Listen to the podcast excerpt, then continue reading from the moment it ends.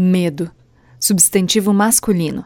Estado afetivo suscitado pela consciência do perigo ou que, ao contrário, suscita essa consciência. Temor, ansiedade racional ou fundamentada, receio. Quanto medo seu medo tem? Medo de cair, medo de levantar. Medo de partir, medo de ficar. Medo de sorrir, medo de chorar. Medo de falar e medo de calar. Medo de amar, medo de odiar. Medo de sentir, medo de ressentir. Medo de ganhar, medo de perder, medo de assumir e medo de esconder, medo de ficar sozinha, medo de estar mal acompanhada, medo de ser demitido ou medo de continuar no mesmo emprego, medo de ser bom demais, medo de não ser bom o suficiente, medo de morrer, medo de viver. Hoje foi mais um daqueles dias que eu senti medo. Sim, medo. Bobo ou absurdo, foi medo. Eu demorei alguns minutos, talvez um pouco mais de uma hora para entender. Antes disso, eu chorei, respirei fundo. Achei que tinha passado, mas quando percebi, me vi chorando novamente. E depois de me permitir tomar mais um café, fazer um intervalo não programado no trabalho, respirar fundo e me permitir chorar e sentir, eu entendi que eu chorava porque o que eu sentia era medo. Então eu me dei conta mais uma vez do quanto o medo nos rodeia, o tempo todo. E não de forma organizada, com fila e senha, um por vez, tudo bonitinho. Há tempos que eu ouço que vivemos na sociedade do medo. Os motivos são os mais diversos. Não dá para dizer que é um só. São medos que vêm de todos os lados, tipo o trânsito em São Paulo ou em alguns lugares da Índia, ou mesmo na cidade de Deleste, lá no Paraguai, fronteira com o Brasil. Quem já atravessou a ponte da amizade sabe do que eu tô falando. E como a reflexão sobre o medo tem sido forte ultimamente, acho que é hora de arrastar uma cadeira, um puff, um tapete, sentar no chão ou no sofá, na cama, na rede, se ajeitar melhor no banco do carro ou do ônibus e apertar o cinto, que a conversa está só começando. Hoje definitivamente não foi a primeira vez que eu senti medo. Mas, diferente de muitas vezes, hoje eu consegui admitir que aquilo que eu estava sentindo, entre tantas outras coisas, era essencialmente medo. E ao verbalizar isso, eu entendi o quão importante era deixar de lado as expressões do tipo: você não tem motivo para ter medo, você não precisa ter medo. E quando me perguntaram: por que você está com medo de algo que não aconteceu? A resposta foi simples é justamente porque não aconteceu. Do que já aconteceu, eu não tenho por que sentir medo. Mas do que está por vir, eu tenho esse direito. Dessa vez, ao invés de negar o medo, pagando de corajosa, durona, a capricorniana que dá conta da banca toda, eu escolhi pegar o medo pela mão, entendê-lo, trazer para dentro, colocar no meu coração e senti-lo. Assim como eu tenho aprendido a fazer com várias sensações, emoções e sentimentos. Eu poderia falar dos meus medos de uma vida inteira, mas nem existe espaço suficiente nesse podcast para isso e, obviamente, eu nem lembraria de todos. Então eu vou falar dos medos que mais afloraram neste ano. Embora eu nem saiba se tem espaço para todos em um episódio só, mas vamos tentar, né? Pelo menos com os principais.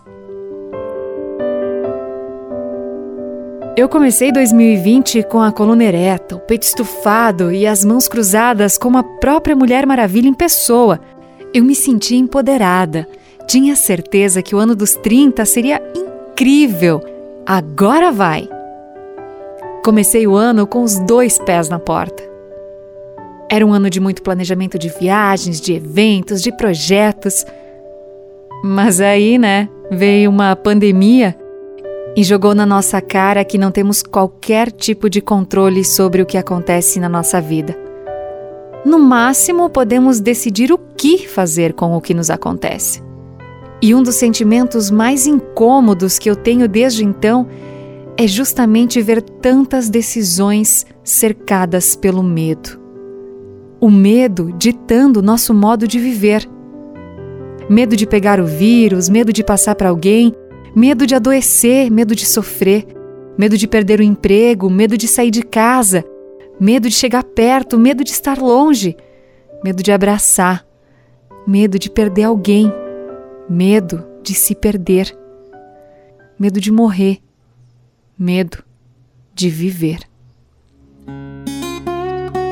É tanto medo espalhado por aí que, ao pensar nas consequências, eu confesso, também me dá um medo.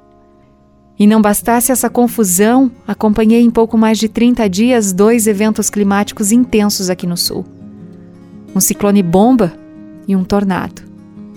Para além do meu medo, também vi no olhar de cada pessoa atingida o medo do futuro e a dor de quem perdeu bens conquistados em 20, 30, 50 anos de trabalho.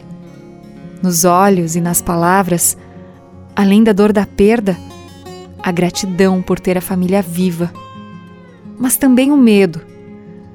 Não só pelo que foi, mas pelo que poderia ter sido. Mas também foi o medo que mobilizou e permitiu salvar a vida do outro. O medo de perder o pai paraplégico fez a filha se jogar sobre ele e o salvar, enquanto a casa vinha abaixo.